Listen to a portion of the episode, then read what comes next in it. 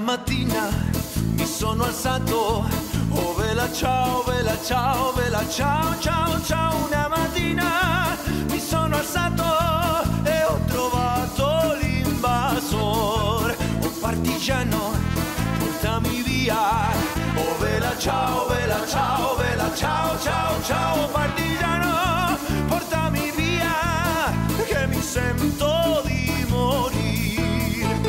Hola, benvinguts a tots de nou. En este sext capítol del podcast sobre memòria històrica El Mur parlarem de dones. Oblidades també, clar, però pot ser un poc més que els homes.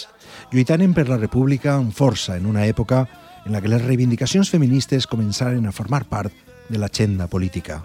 Fa un temps de somnis, en vore les primeres dones que per fi aconseguien accedir a la política, que es convertien en líders de l'esquerra, que començaven a manar a homes des dels càrrecs institucionals, que estudiaven en les universitats, que es plantejaven un paper protagonista en la societat que les havia tocat viure.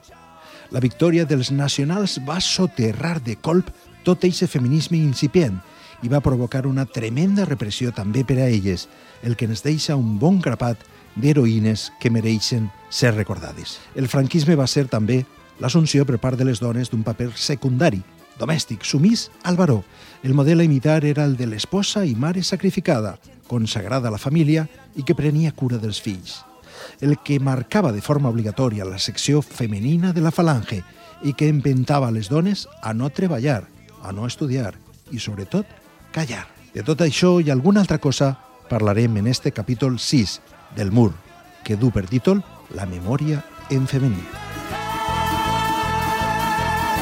Això és El Mur, un serial radiofònic multimèdia sobre memòria dirigit i presentat per Carlos López Olano per a Plaza Ràdio. En la edició i realització, Miguel Coll. Fem ràdio, però som també multimèdia perquè complementem l'àudio amb diversos recursos als que pots accedir si ens sents via web o xarxes. Este programa compta amb el recolzament de l'Associació Ciutadania i Comunicació, així com... Capítol 6. La memòria en femení. Primera part. Patriarcado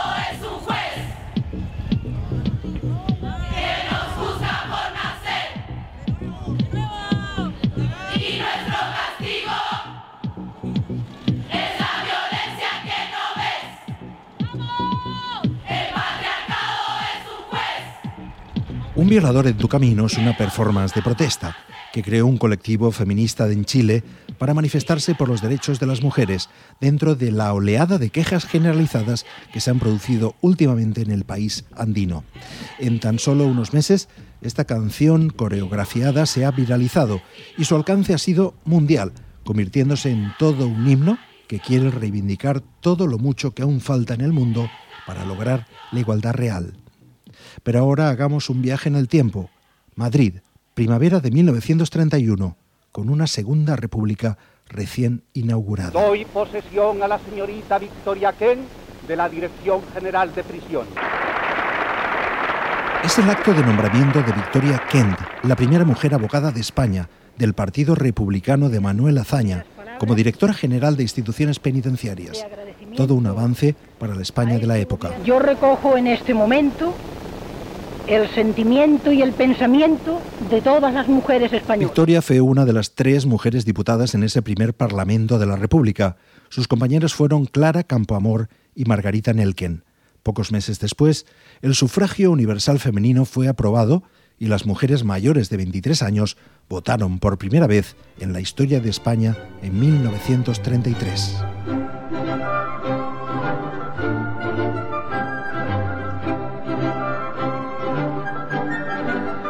Pero si la República ya significó un avance en la incorporación de la mujer a la esfera pública, al llegar la guerra civil y la consiguiente situación de emergencia, la liberación de la mujer en la zona republicana alcanzó aún mayores cotas. Vicenta Verdugo es profesora de universidad y especialista en historia del feminismo. El final de la República, eh, las mujeres realmente durante la República mm, van a tener un gran protagonismo porque digamos que es la primera vez que se van a crear dos grandes organizaciones de mujeres que en cierta manera van a vehiculizar todas aquellas cuestiones relativas pues a temas laborales, a derechos, etcétera.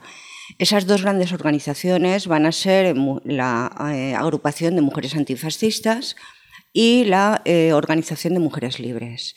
La agrupación de mujeres antifascistas que reúne dentro mm, de sus múltiples agrupaciones y asociaciones, porque se, extiende por toda la geografía española, reúne mujeres de distintas culturas políticas, es decir, eh, socialistas, eh, comunistas, algunas anarquistas, pero sí que es cierto que, digamos, la dirección de la agrupación de mujeres antifascistas estaba en manos de las mujeres comunistas. Luis Vidal es fotógrafo último, representante de momento de una saga vinculada a la fotografía desde nada menos que el siglo XIX, prácticamente desde su nacimiento. Él y su padre administran y difunden un impresionante archivo familiar con cientos de miles de imágenes de todas las épocas y que reflejan fielmente la historia de Valencia y cómo cambió el papel de la mujer en esos años. Una de las fotografías que tiene bastantes el abuelo que realizó, eh, porque yo creo que mm, tuvo la sensibilidad también de, de valorar el trabajo de la mujer eh, que hacía en la retaguardia. En Valencia, Exactamente, ¿no? En Valencia, pues eh, como centro capital de España republicana, que decía mi padre, pues eh, la labor de la mujer fue importantísima haciendo todo tipo de trabajos. Tenemos fotografías de haciendo uniformes, eh, tejiendo uniformes, haciendo tenemos unas fotos de tranvieras trabajando, en los tranvías, en fin, y, un montón de, de eh, haciendo colectas para, para la, heridos, de guerra. En fin, una labor eh, muy importante de la mujer que muchas veces no, eh, seguramente sería silenciada si no fuera por estas fotografías. En ese sentido, ellas desarrollan una gran labor de mantenimiento de la vida cotidiana y de la vida productiva en todos los niveles, ¿no? Son las encargadas, pues bueno, de los abastecimientos, de que eh, las familias pudieran salir adelante, del cuidado eh, de las criaturas pequeñas montando y organizando guarderías de guerra, del cuidado de los enfermos trabajando ellas como enfermeras en los hospitales de sangre y al mismo tiempo pues montando también eh, sus propias partidas de mujeres que van al campo a recoger la cosecha, etcétera, etcétera. En ese sentido, las mujeres tienen un protagonismo fundamental dentro de lo que es todo este proceso de eh, final de la República, el inicio de la Guerra Civil y el mantenimiento de esa vida normal, entre comillas, en ese contexto bélico. Si puedes tú con Dios hablar, pregúntale si yo alguna vez te he dejado de adorar. Y al mar, espejo de mi corazón, las veces que me ha visto llorar la perfidia de tu amor. Tot aquest incipient protagonisme de les dones es convertís en culpa i en acusacions de col·laboracionisme i recolzament a la rebel·lió. L'haver treballat per el manteniment de l'ordre democràtic fou motiu suficient per als càstigs brutals, per a les penes de mort i a 40 anys de presó. La represión que se cierne eh, sobre todo el territorio del país valenciano realmente fue brutal, ¿no?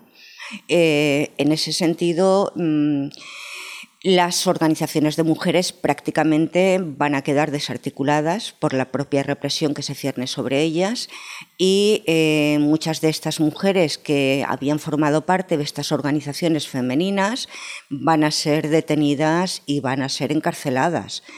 Eh, de hecho, además, eh, el nivel de represión que hace que las organizaciones se desarticulen no va a impedir que en cierta manera se mantengan algunos tipos de lazos de conexión para advertirse de unas a otras y para evitar eh, zafarse o escapar de, esa, mm, de ese contexto altamente represivo que se va a producir. ¿no? Eh, además hay que tener en cuenta que las mujeres, aparte de esas tareas de retaguardia que realizan, eh, muchas de ellas, en ese contexto de guerra, vamos otra vez a la guerra, lo que hacen es que muchas mm, llegaron a conquistar puestos dentro, sobre todo, de los ámbitos municipales. Es decir, ocupando puestos en los ayuntamientos, puesto que eh, otra vez los varones están en el frente. Y entonces son ellas las que se hacen cargo de gestionar muchos de los municipios. ¿no? En ese sentido, eh, cuando, acaba, cuando acaba la guerra, con la victoria del franquismo, la represión se va, eh, se va a hacer manifiesta especialmente en aquellas mujeres que habían defendido la República, que habían defendido unos ideales igualitarios y si encima habían ejercido algún tipo de mm, digamos, de puesto de carácter directivo o a nivel municipal, pues lógicamente eh, todavía fueron mayormente reprimides. Però la repressió a les dones va anar més enllà de les condenes a les membres destacades, a les que havien alçat la veu, i va afectar a la meitat de la població, la meitat femenina. Tot el que s'havia avançat als anys de la República es va perdre de colp i repent, i començaren les guies per aconseguir acontentar a l'home i ser una bona mare. Sentim el nodo de 1953. Las afiliadas a la sección femenina ponen en práctica la lección de José Antonio. El verdadero feminismo no consiste en querer para las mujeres las funciones que hoy se estiman superiores, sino en rodearlas de mayor dignidad humana y social. Obedeciendo a las consignas de Franco y a las órdenes de su delegada nacional, estas muchachas han devuelto a España el gozo de la artesanía y el esplendor del arte popular, de forma que las mujeres obreras y campesinas se sientan identificadas con los cristianos ideales de paz y de progreso. A imitación de la conocida como Liga de Muchachas Alemanas, rama de las juventudes hitlerianas, no querían ni muñecas burguesas ni señoritas lánguidas, sino cuerpos y mentes sanos. Pilar Primo de Rivera, hermana de José Antonio e hija del dictador, fundó y dirigió con mano de hierro durante muchísimos años la llamada sección femenina de la Falange. Inmediatamente después de la guerra, se convirtió en un inmenso aparato represor, de afiliación obligatoria, además. Todas las mujeres de 17 a 35 años habían de realizar el servicio social si querían estudiar, trabajar o tener un pasaporte o un carnet de conducir. Según el ideario falangista y del movimiento nacional, las mujeres habían de adoptar un papel secundario, apartadas de la escena pública, recluidas en el espacio doméstico. Ya lo dijo Pilar Primo. La única misión que tienen asignada a las mujeres en la tarea de la patria es el hogar. La vida de toda mujer, a pesar de cuanto ella quiera simular o disimular, no es más que un eterno deseo de encontrar a quien someterse. La sección femenina tiene que realizar una labor callada, continua, que no nos traerá más compensación que el pensar cómo gracias a la falange las mujeres van a ser más limpias, los niños más sanos, los pueblos más alegres y las casas más claras. Estos ángeles del hogar con camisa azul y boina roja, controladas por la Iglesia Católica, Apostólica y Romana, propugnaron el modelo de mujer dependiente, consagrada a dar hijos a la patria y agradar al marido. En definitiva, ser buena madre y esposa y quedar relegada de la vida pública, donde el protagonismo era exclusivamente masculino. Y durante 37 años, lo que duró en antena el programa, el modelo de mujer lo representó desde las ondas de radio el consultorio de Elena Francis.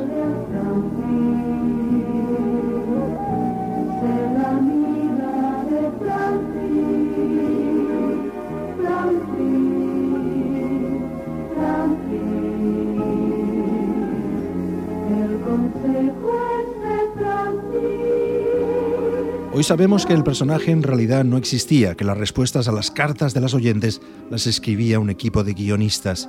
Recordamos ahora una de esas contestaciones radiadas, la que dio a una mujer que sospechaba que su marido era homosexual. Usted tiene que tener mucho tacto y delicadeza para saber atraer a su marido de una forma amable y sin que él se dé cuenta. Ya tiene la certeza de que acude a ese bar de mala nota, puesto que le ha sorprendido en él.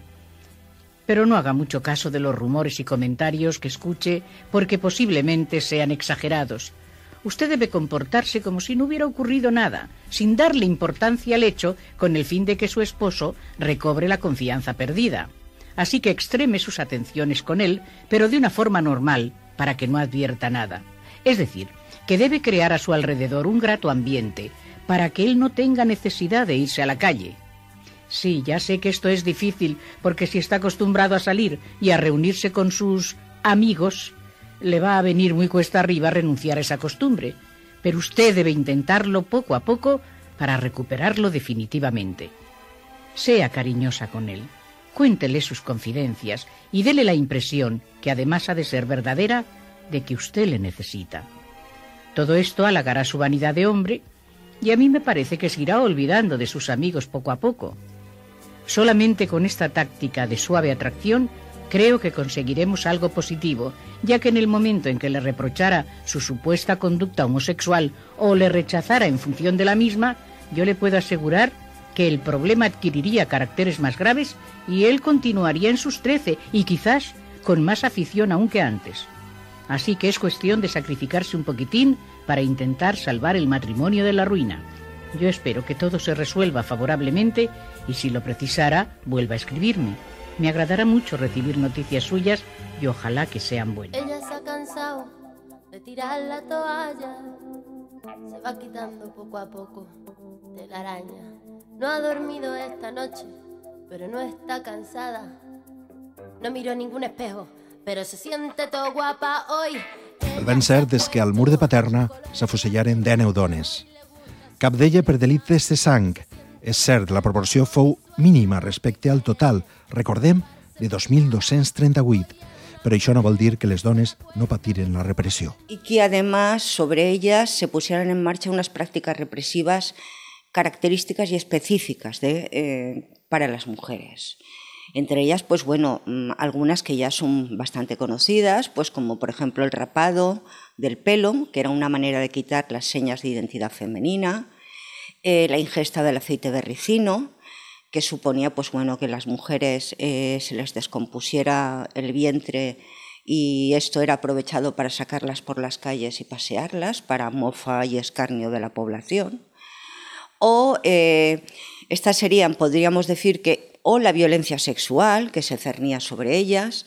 Generalmente cuando hablas, cuando has podido conseguir testimonios de las mujeres que fueron encarceladas en aquellos momentos, eh, el tema de la violencia sexual es un tema que sigue siendo un tema tabú, mm, pero que las propias presas muchas veces lo nombran y hablan mm, de lo que suponía mm, pasar de la comisaría, porque pasar de, la comis de, las comisarías o de los centros de detención a las prisiones, ellas muchas veces hablan de que era eh, como eh, pasar a un estado, a una situación muchísimo mejor y de más tranquilidad, porque en las comisarías la violencia o en los centros de detención la violencia fue brutal.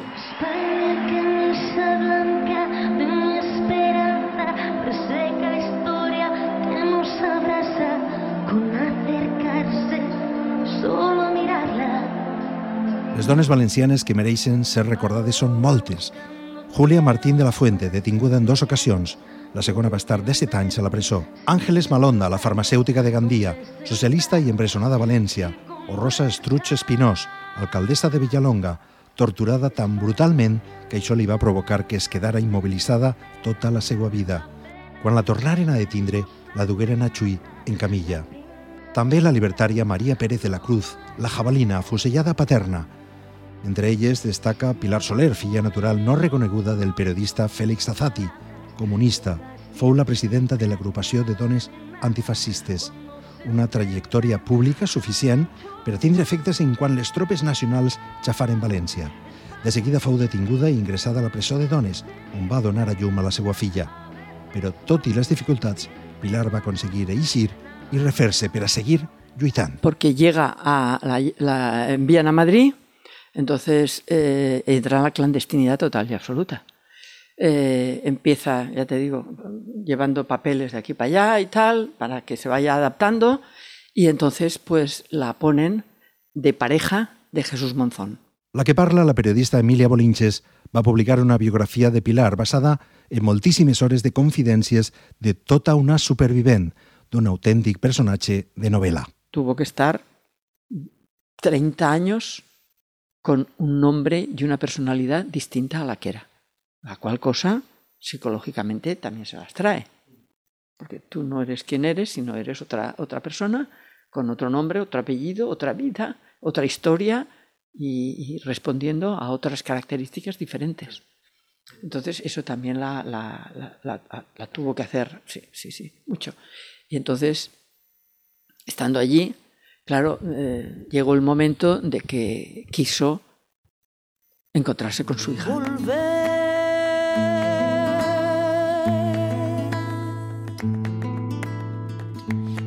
La frente marchita, la nieve del tiempo platearon mi sien. Pilar va tindre una llarga i fecunda vida, va morir als 92 anys i això li va permetre sobreviure al dictador. Fou de les afortunades que va poder tornar a Espanya i viure per a contar-lo a tot aquell que volia escoltar la seva apassionant història de lluitadora per la llibertat. Total que ella mm, pudo entrar eh, también ilegalmente con, un, con unos amigos que la pasaron a través de, unos coches haciéndose pasar por turistas y la metieron en ese coche con varios turistas, eran dos coches llenos de turistas y la pudieron meter y entonces la llevaron a una masía de Gerona, una amiga de ella, anticuaria, que, que vivía en Toulouse, y, y pudo estar allí eh, escondida durante un tiempo hasta que les coses amainaron i ja pudo venir-se a, a València. I una altra dona que no volem que s'oblidi el seu nom, Consuelo Barber, també de l'agrupació de dones antifascistes, empresària teatral, activista del feminisme, organitzadora de cooperatives de treball de dones durant la guerra. Per a mi és molt especial, ja que és família. Tia iaia meua, per a ser més exactes. La seva història es va contar a ma casa, per ma mare, en veu baixa, durant dècades i es va convertir en tota una heroïna per a mi i els meus. En acabar la guerra va compartir fugida amb Pilar i amb ella i sa mare van intentar pujar a un últim vaixell al port d'Alacant, l'Estambruc, sense èxit. Totes foren dutes al camp de concentració de los Almendros.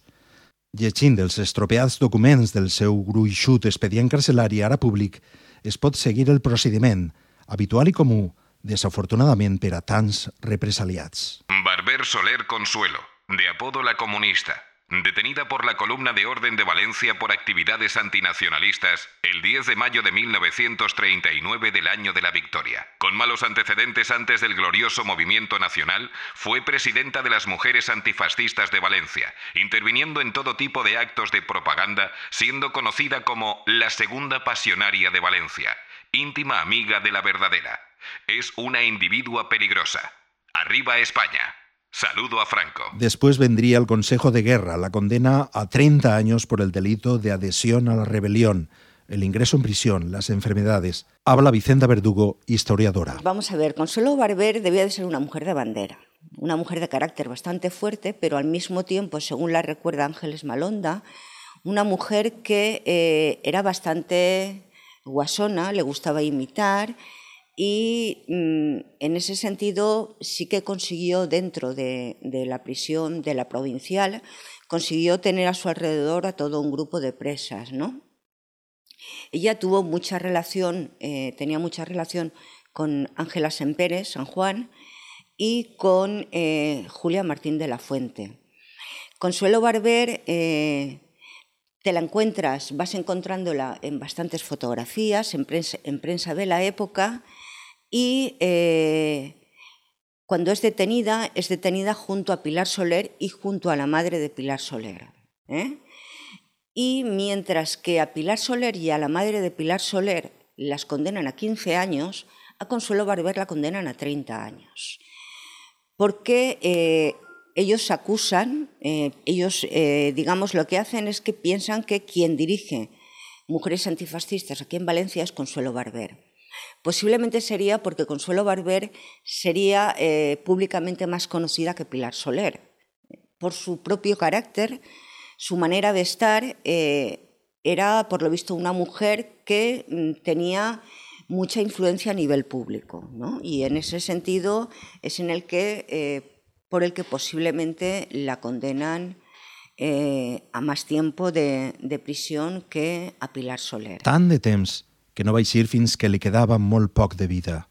Va morir a casa, envoltada de la seva família, l'home Leandro Olano, germà del meu iaio, i tres filles, les meues ties, Consuelo, Quina i Vicenta.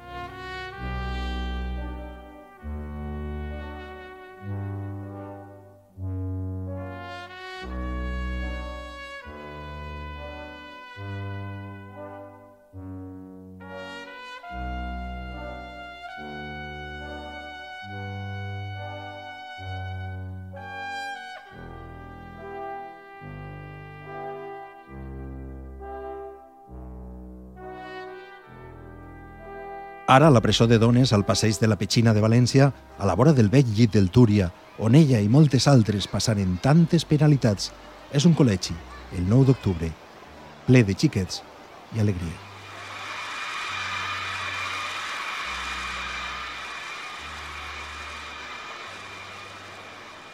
En cap lloc es recorda el seu passat i ara un grup de dones que compliren penes per motius polítics s'ha organitzat per a reclamar que acabe la desmemòria.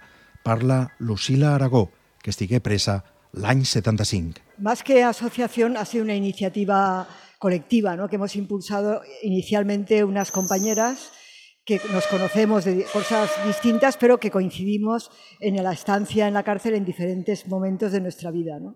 Una compañera que estuvo en el año 69, Carmen, otra compañera que estuvo en el año 71, Judith, y yo que estuve en el año 75. Eh, coincidimos, eh, en, nos encontramos en otras cosas que no vienen a cuento, y entonces reflexionamos acerca del hecho de que en ese lugar eh, tan eh, significado en nuestras vidas y por tanto en la de tantas personas que pasaron por la cárcel no hubiera el más mínimo recuerdo a la presencia allí de tantos miles de mujeres que sufrieron en unas condiciones mucho más penosas que las nuestras cuando estuvimos en la última época del franquismo, pero que sufrieron condenas indignas y situaciones absolutamente injustas producidas por la represión franquista que, como sabes bien, pues pretendió aniquilar toda oposición y todo pensamiento que fuera en contra de su propósito de Estado eh, autoritario y de un pensamiento único. ¿no? El director general de Memòria de la Generalitat, Iñaki Pérez, reconeix que es una asignatura pendent. Por ejemplo, la cárcel de mujeres, que es un colegio público hoy por hoy, que se llama el 9 de octubre. Pues bueno, no hay ni una, ni una mísera identificación cuando sabemos que muchas de las mujeres que estuvieron allí fueron eh, pues luchadoras por la democracia, luchadoras por la libertad y desde el año, desde los años, desde que terminó la guerra hasta final de, de la, hasta el final de la transición. Y entonces eso yo creo que son espacios que incluso a lo mejor ni los propios niños que, que van allí no digo que a lo mejor tengan, pero que sea muy dramático, pero que sí que sepan a qué se dedicaba ese lugar y qué tipo de personas estuvieron allí encerradas y por qué motivos. Saber que se puede, querer que se pueda, quitarse los miedos, sacarlos afuera, pintarse la cara, color esperanza, tentar al futuro con el corazón. Anem ara a la nostra secció fixa en el mur, que es diu El calaix dels testimonis encadenats, on donem veu a les històries anònimes dels que tot ho van perdre després de ser condenats en consells de guerra. Combinem tres històries, com sempre, d'afusellats a Paterna, que recorden per a nosaltres els seus familiars. Avui són Alicia Piquer, Charo Calabuig i Pepí Casalda. Pues yo tengo un tío abuelo en la Sentreche, que era un treballador del Ayuntamiento, era un guarda, un alguacil de l'Ajuntament. Durant la guerra se va... La seva filla, que encara viu, la tia Amparo encara viu, conta com era un home bo, no havia fet res. Eh, durant la guerra eh, era un home religiós i durant la guerra va ajudar a molta gent dels altres, anem a dir dels golpistes o afectos a, als golpistes que ten, pululaven per així i ell, i ell els avisava i els dia que se n'anaren i de fet va tindre en casa guardats a un parell de religiosos. Se pensa que n'hi ha 250 persones afusellades. I la fossa ja se va obrir una vegada però soles per la part superior, perquè els últims fusellats eren tots de, Massa, de, de Massamagrell i aleshores les dones d'allí recordaven en quina posició van quedar els seus morts abans de tapar la fossa. I Pepita Celda, que estigué allí son pare, va aconseguir que s'obriguera la fossa, però soles se van extraure les restes de 12 persones, no?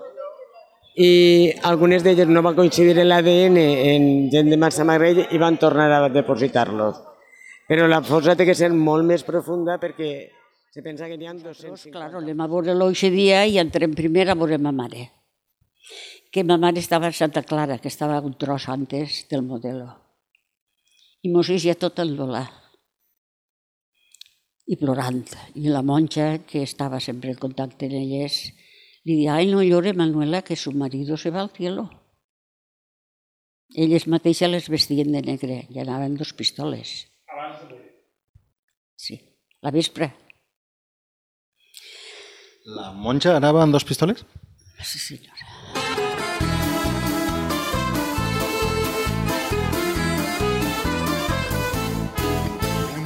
El que acaben de sentir és el capítol 6 del Mur, el dedicat a les grans dones de la memòria, un serial radiofònic dirigit i presentat per Carlos López Olano. En la edició i realització, Miguel Coll. Fem ràdio, però som també multimèdia perquè complementem l'àudio amb diversos recursos als que pots accedir si ens sents via web o xarxes. En breu, el capítol 7, on seguirem parlant de dones, república i repressió. Angustia porque no sabemos si están enfermos, si tienen frío, si tienen hambre, no sabemos nada. Y desesperación, Señor, porque ya no sabemos a quién recurrir. Consulados, consulados, embajadas, ministerios, iglesias, todas partes se nos han cerrado. Este programa compta amb el recolzament de l'Associació Ciutadania i Comunicació, ASICOM. Escucha todos los programas en plazaradio.es y en valenciaplaza.com. Suscríbete a nuestros canales en Apple Podcast, Spotify, Evox y Google Podcast. Descarga la skill para Alexa de Plaza Radio o envía un WhatsApp al 605 66 36 70 para recibir cada nuevo episodio. También puedes seguirnos en Facebook, Twitter e Instagram.